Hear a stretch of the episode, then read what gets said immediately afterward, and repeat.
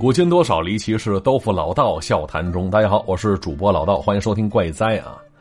就那天吃完午饭，听到俩人在那聊天呢，说什么断舍离，一个跟另外一个语重心长的讲说，生活里有太多看似有用，实则没用的东西了，你得懂得辨别，别让那些无用之物占用你太多空间。而那些东西啊，该扔就扔，该卖就卖，别舍不得。哎，听到这儿。那我这边还没往心里去呢，毕竟我家也确实没啥值得扔的，因为穷嘛。但接下来这人说的，我真听进去了。他说这断舍离指的可不光是那些物品，还有一些无用的社交啊，比方说打开手机，翻开那个通讯录，翻开那个微信，哎，看一看里边有多少人你已经忘了人家长相了，那又有多少人你连人家是谁都不记得了。就这些人这辈子可能也就跟你有三分钟的见面之缘，所以之后啊，这家伙说的话我就完全没听进去了，因为我突然想起了几个好些年都没联系的老朋友了。就这些朋友当初交情颇深，现如今啊，或是因为地域原因，或是因为其他原因，好久没联系了。那再见之时，估计彼此只剩下当初的回忆了吧？毕竟物是人非了嘛。人说人非不是那人啊，嘿。没错，按生物学意义上讲，人平均每七年全身上下的细胞彻底换一次，七年未见，早已经不是那个他了。因此，难免会回想当初跟这老朋友是怎么疏远的呀？有些是不知不觉之间，有些可能只是因为一件事儿或者是一个人。而咱们今天呢，要讲这故事，就是因为一件事儿，葬送掉的不光是友情，甚至还有其中一位的性命啊！说的是小崔，三十来岁，看上去普普通通一个上班族，家里老婆孩子看上去一家人挺幸福的。在家人眼中，这小崔是个温和的男人，不抽烟不喝酒，挺顾家的，外边应酬几乎没有，每天下了班就往家奔去。呃，没有多大能耐，却能给人踏踏实实的幸福感觉。但小崔跟我说了，说现如今这样子啊，照比当初上学时的自己，简直判若两人了。他说：“他很喜欢现在的自己，因为相比过去，他会时不时后怕当初的放肆跟张狂。啊，用那华强的一句话说：‘不气盛能叫年轻人吗？’ 嘿，这话说的确实够虎了呀。记得上学时，这小崔跟另外三个好兄弟小爱、大奔跟岑岑，经常是一起厮混。游戏厅、网吧、台球室、溜冰场，他们四个属于这些地方的常客。”我记得当初那流星花园非常流行，他们几个管自己也叫 F 四。嘿，现在看起来傻乎乎的，但当时感觉自己特别牛，特别嚣张。因为胆子大，很鲁莽，他们四个在当地中学生的圈子里也算是有一号了。提起三中 F 四，嘿，不少人都知道。而这种荒唐的日子一直持续到了高三那一年。哎，咱要说啊。每个人都有懂事儿的时候，或许是因为一件事儿，或许是因为一个人，之后就跟开了窍似的，开始琢磨自己往后的日子该怎么过了。哎，什么事儿该干，什么事儿不该干，这会儿得操心什么事儿，心里立个透亮了。啊，简单说吧，就是这孩子打这天开始有正事儿了。没错啊，这种懂事儿的瞬间，谁都会经历，但分早晚。有些孩子打小就懂事儿，老话说得好，这穷人孩子早当家，那是因为早早接触了家里的吃穿用度种种的不容易，现实逼迫着他早点懂事儿。那还有句老话，说是未曾清贫难成人，这辈子吃穿不愁是没有打击，这人很可能懂事时间就稍晚了。啊，八九十岁了，终于知道该干嘛不该干嘛了，前脚刚想明白，后脚嘎嘣过去了。哎呦，就这辈子到了也没活明白，哈。而跟那三位相比啊，这小崔算是懂事早的了！就在高二升高三那一年，一次期末考试考的是一塌糊涂，犹如当头棒喝，让他浑身一个激灵，心说：“我这个分数啊，这个水平，还考什么大学呀？不如回家卖地瓜去呢。”于是就那天立下誓言，扎下决心，利用这个假期以及接下来整个高三一整年，好好努力，好好学习，其他的事儿一概不琢磨了。啊，就这么的，这一年这三中 F 四至此缺了一位。另外那仨还挺纳闷的，心说小崔怎么了，转了性了呢？一开始一人招呼他一起玩去，可人家既然下定决心了，也不再跟你们瞎胡闹了。就这么一来二去的，F 四变成 F 三了。要说这一年过后，皇天不负有心人，这小崔压着一本线上了个大学，而其他那三个，哎，不提也罢了，继续瞎混呢。而这会儿高中毕业，三个月的假期让所有刚刚参加完高考的学生都彻底放松下来了。哎，其实每年到这会儿啊，都是学校还有家长特别担心的时候。啊，之前是极度紧张的学习氛围，到这会儿呢是极度的放松啊，彻底的松开束缚了。这些年轻人有些就特别出格了。就这会儿呢，F 三哈再次找到小崔，想约他出去玩玩去，目的地就定在附近的一个湖边他们几个想弄两台摩托车自驾过去。一听这话，这小崔多少有些抵触啊，因为这一年彻底改变了他那生活方式了，让他时不时回想之前自己的荒唐。他如今正在考虑自己未来呢，而面对依然荒唐的那三位，小崔心里很抵触。再说这摩托车骑着也不安全。当然那段时间也正巧家里有别的事儿，以此为理由就把这次自驾给推了。结果那三位出去这一遭出事儿了。那具体怎么回事也是事后小爱打电话跟小崔说的。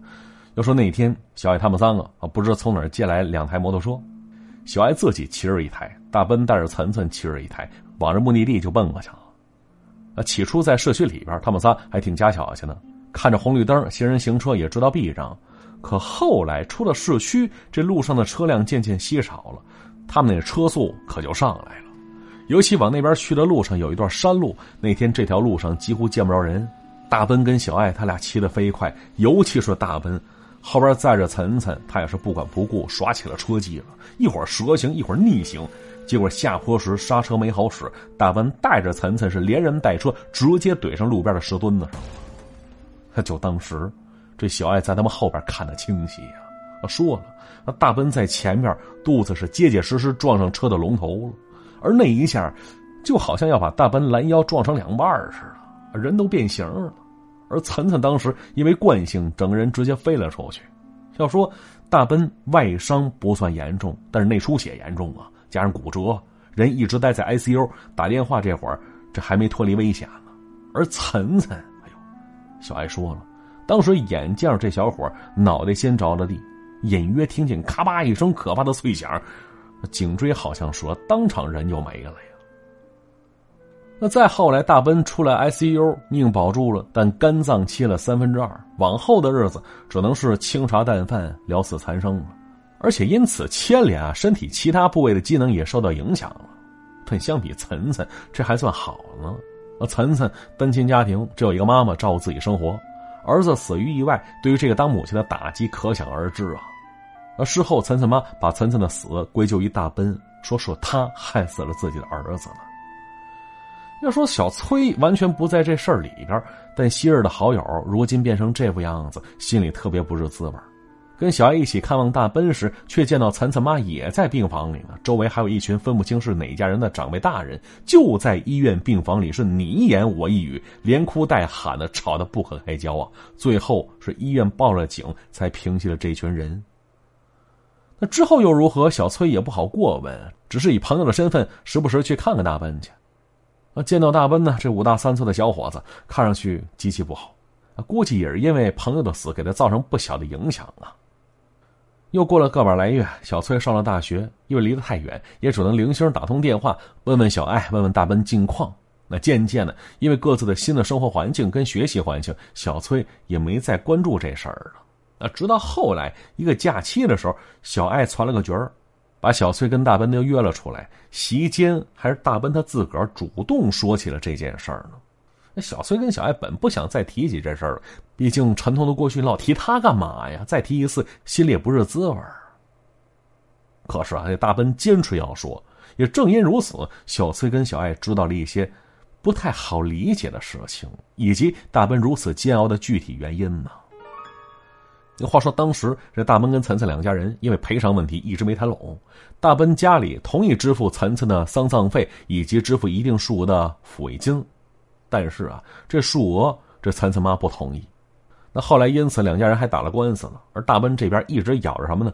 当时岑岑坐在后座，虽然戴着安全帽，但是却没有扣严实，所以发生事故之后才会造成如此严重的后果呀。所以呢，大奔也不是单一责任人。他说：“岑岑自己也得承担相应的责任呢。”就这么呢，最后岑岑妈妈败诉了。大文说了：“说他至今记得离席而去的岑岑妈临走时那个眼神，除了悲伤啊，就剩下满满的怨恨了呀。听到这儿，小艾跟小崔劝着大奔，可大奔却摇摇头，说这并不是一直困扰他的事情。哎，说到这儿，大奔脸色明显苍白了起来。接着，他说了，说打那之后，大奔几乎每天夜里都会梦到岑岑。他说：“岑岑在梦里啊，好端端的，没有任何外伤，但站得很远。那大奔起初以为岑岑是担心自己，托梦给他看看他情况呢。可不知从什么时候开始，这岑岑离大奔是越来越近了。因此，大奔发现，站在不远处的岑岑嘴里好像嚼着什么东西似的，不停动弹着。大奔心说：这岑岑是不是有什么话想对自己说呀？于是拼命往岑岑那边跑。可不管怎么跑，他只能慢慢的接近他。”每一次梦着他，都只能拉近跟岑岑的一丁点的距离。于是就这么的，过了一个多月时间，大奔终于跑到岑岑身前了。而他呢，也听到岑岑在念叨着什么了。趴在岑岑耳边的大奔，只听到岑岑不停重复念叨着一句话，他说着：“快去死吧！”哎呦，就那一天，大奔从梦里惊醒过来，哎，之后神情开始萎顿不堪了。那爹妈发现大奔状态不对，大奔这才跟他们说出了实情，说起了这件事儿。啊，其实大奔当时倒也没想别的，一方面是难过，那先说这岑岑为什么会如此怨恨自己呢？啊，再有他想好好跟岑岑道个歉，说声对不起。于是呢，托爹妈认识的熟人，他们家找了几个懂阴阳的师傅，但几次下来都没结果。到最后，大奔都想着不如死了算了，到那边亲自跟岑岑说声对不起。啊！结果后来，这爹妈带着大奔回了趟老家，老家有能人呢，请来一位老先生看过一番，说出了其中原委。这个先生说了，说怨恨大奔的不是岑岑，而是岑岑的母亲。这当妈的对大奔的怨恨，生生化作了生魂，诅咒了大奔呢。而那岑岑呢，是担心大奔，这才跑到大奔梦里，结果那生魂比死灵更加可怕，生生扭曲了大奔梦中所见。哎呦！一听这下，这大奔跟他父母都被吓了一跳，心说：“岑岑妈到底每天诅咒大奔多少次，才会化作如此可怕的生魂，钻进大奔的梦里去呀？”没错回想当初岑岑周年的时候，大奔还想去岑岑墓前上炷香呢，结果被岑岑妈妈撞见了，是破口大骂给轰走了。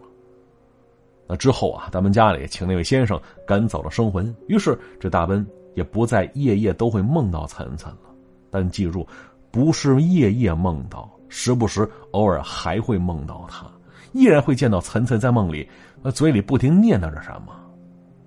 这就说明岑岑妈妈的诅咒好像依然没有消停了呀。那再后来，小崔说了，大奔他们一家人都搬走了，一来换个地方，换个心情；那再有就是希望离得远了，岑岑妈的诅咒就不会对大奔的影响那么强烈了。嘿。所以啊，小崔事后跟我说：“试想当初一个放肆的冲动，几乎毁掉两个家庭，所以这年轻人的气盛，他到最后，还不是要自己跟家人买单吗？”那故事听完啊，咱们接下来看一下往期留言。这下一站说了：“哎，之前有个故事让我想起了去海南三亚旅游的一个经历。”就前几天住的好点的酒店，睡得挺香的。就是最后一天前一宿，想着明天就回去了，选了一个便宜点的旅馆住去了。跟另外一个朋友一起，门牌号是一三一四，两张床中间有面镜子。去阳台那玻璃门被铁链锁死了啊，并且用透明胶带给封死了。衣柜里我发现有几件女性内衣，俩大男的开始不以为意啊，半夜没啥问题。就到了第二天，两人睡醒之后就感觉自己很累。你想十一点睡到八点？然后问朋友，他很惊讶，说他也睡得很累，浑身没劲儿。之后就脑补这门牌号啊、阳台玻璃门呢、床尾镜子，还有衣柜里女性内衣，是不寒而栗呀。哎，兄弟，是不是打那小卡片上电话了？还浑身没劲，还啥内衣的？是不是？我猜的对不对？那叫我小心就行。他说了。说我以前一直是一个人旅游，也没钱，所以能省则省。不过住宿基本都是住快捷宾馆，比方说什么七天的、锦江这种。有几次住的铁路宾馆，所以住宿禁忌我也不太注意。回忆一下，也没遇到什么奇怪的事儿。那今天听这故事，我觉得有点后脊梁背发凉啊。看来以后住宿真要注意一些了。唉，其实没事儿，故事里的事儿只发生在故事里。哈，你该入住，但便宜酒店确实不安全。你看，半夜时分总会有敲门的、塞广告的。哎呦，那广告电话一打，你钱就没了，身体还虚了，就得吃点海狗丸之类的。哈，估计刚才那朋友就是个例子呀。所以住好的啊，别怕花钱。括弧说了，哎，亲身经历啊，出门在外，宾馆、酒店一些价钱便宜离谱的，多半有猫腻儿啊。我记得大学时期暑假跟朋友出去玩去，到地儿有点晚了，随便找了一间宾馆住下，价钱非常便宜。当时以为是我俩赚着了，结果住进之后各种不舒服，尤其这屋子里有股怪味儿，就是那种半年都没人住，一打开能闻到的霉味儿。但是呢，当时贪便宜，再说俩大小伙子就觉得对付一宿就行了呗。结果睡的时候，我就迷迷糊糊感觉有人在我左边说话，但我听不清楚说啥。我以为是我朋友说梦话呢，但是印象当中我朋友睡我右边啊。然后我猛地睁眼，发现啥都没有，屋子里一片漆黑，但基本东西还能看清。哎，结果我这床左边就是厕所，而那厕所只用一块磨砂玻璃隔着。然后接下来这一幕，我以为我眼花了，我亲眼看到这马桶盖子自己个慢慢抬起来了。哎呦，当时头皮看得发麻呀！虽然是晚上，但通过没拉紧的窗帘，依稀能判断厕所里确实没人。而且，如果是我朋友上厕所了，没必要黑灯瞎火的呀。而就在这时，我听到我那朋友那边有很小的动静，就是那种嘴不张开的嘀咕声，依稀能听清楚什么“我操”什么情况。哎，我慢慢的把头缩回到被子里，尽量不发出动静，转向我朋友那边，钻在被子里，在边上小声的跟他说：“哎，你也看着了？”而我朋友说：“我也看着，现在怎么办呢？”我说：“赶紧跑吧，这地儿不能留。”而就在我说“走吧”这俩字时，我那朋友迅速按亮了床头灯了，就看着空空荡荡的房间，我俩穿上鞋就出门了，半点没犹豫。而且在出门之后，我听到屋里啪嗒一声，那应该是马桶盖又合上的声音，因为那马桶阻尼很小，盖起来自由落体，就是啪嗒一声啊！听到这动静，我跟我朋友几乎是跑着下楼去了呀。当时凌晨三点多，好在街头有家肯德基，在里边一直待到了早上。后来我跟我朋友聊起这事儿，心有余悸的说：“说他跟我一样，也听到有人说话，但听不清楚，搞得睡不着觉。因为他睡眠浅呢，所以醒的比我还早呢。然后他就看到我那床头那边很模糊，他解释说这种模糊就是其他地方都很清楚，但就在我床头那边跟近视眼没戴眼镜似的。他想喊我，结果就看到马桶盖那一幕了。就第二天啊，我们再次回到房间。”呃，确认了马桶不是智能，不是电动的，就是很普通那种。呃，本着多一事不如少一事的原则，赶紧退房离开的。哎，这也让我跟我朋友以后出门在外遇到特价房都养成一个习惯，先确定一下里边那味道是不是很长时间没人住过了呀？啊，没错，我感觉这事儿如果是蹲便的话，就没那么多事儿了。但是这种经历，微信私信我呀，留言留字儿，哎，可惜了，我那微信啊。主播老道，这全拼再加上五二零，加我啊！这兔子说了，年年七夕，今年又七夕，又是一年单身的难熬日子。万幸有喜马，有老道的声音陪着我。接着七巧佳节，我要表白，说每一个入睡和晨醒都有老道的声音陪伴着，真好。虽然单身，七夕也要快乐呀。呃，七夕，今今天呢？哎，不对吧？是不是已经过去了？啊，过去了。啊，难怪我媳妇那天跟我生气呢。嘿，还不告诉我因为啥？啊，行吧，在这算是破案了。嘿，哎，算了，一会儿去露露那儿买点东西去补偿一下。毕竟只有保真，微信号大露露在美国，拼音首字母 D L L Z M G。他的朋友圈里有很多正品，还优惠力度大的好玩意儿，选选去吧。啊，好了，留言就先看到这里了。今天这留言有点长，毕竟里边夹着一个小故事呢。如果这还没听够的话，喜马拉雅搜索“老道书馆”，听你一二三四的记一下啊！好，我是主播老道，下集再见。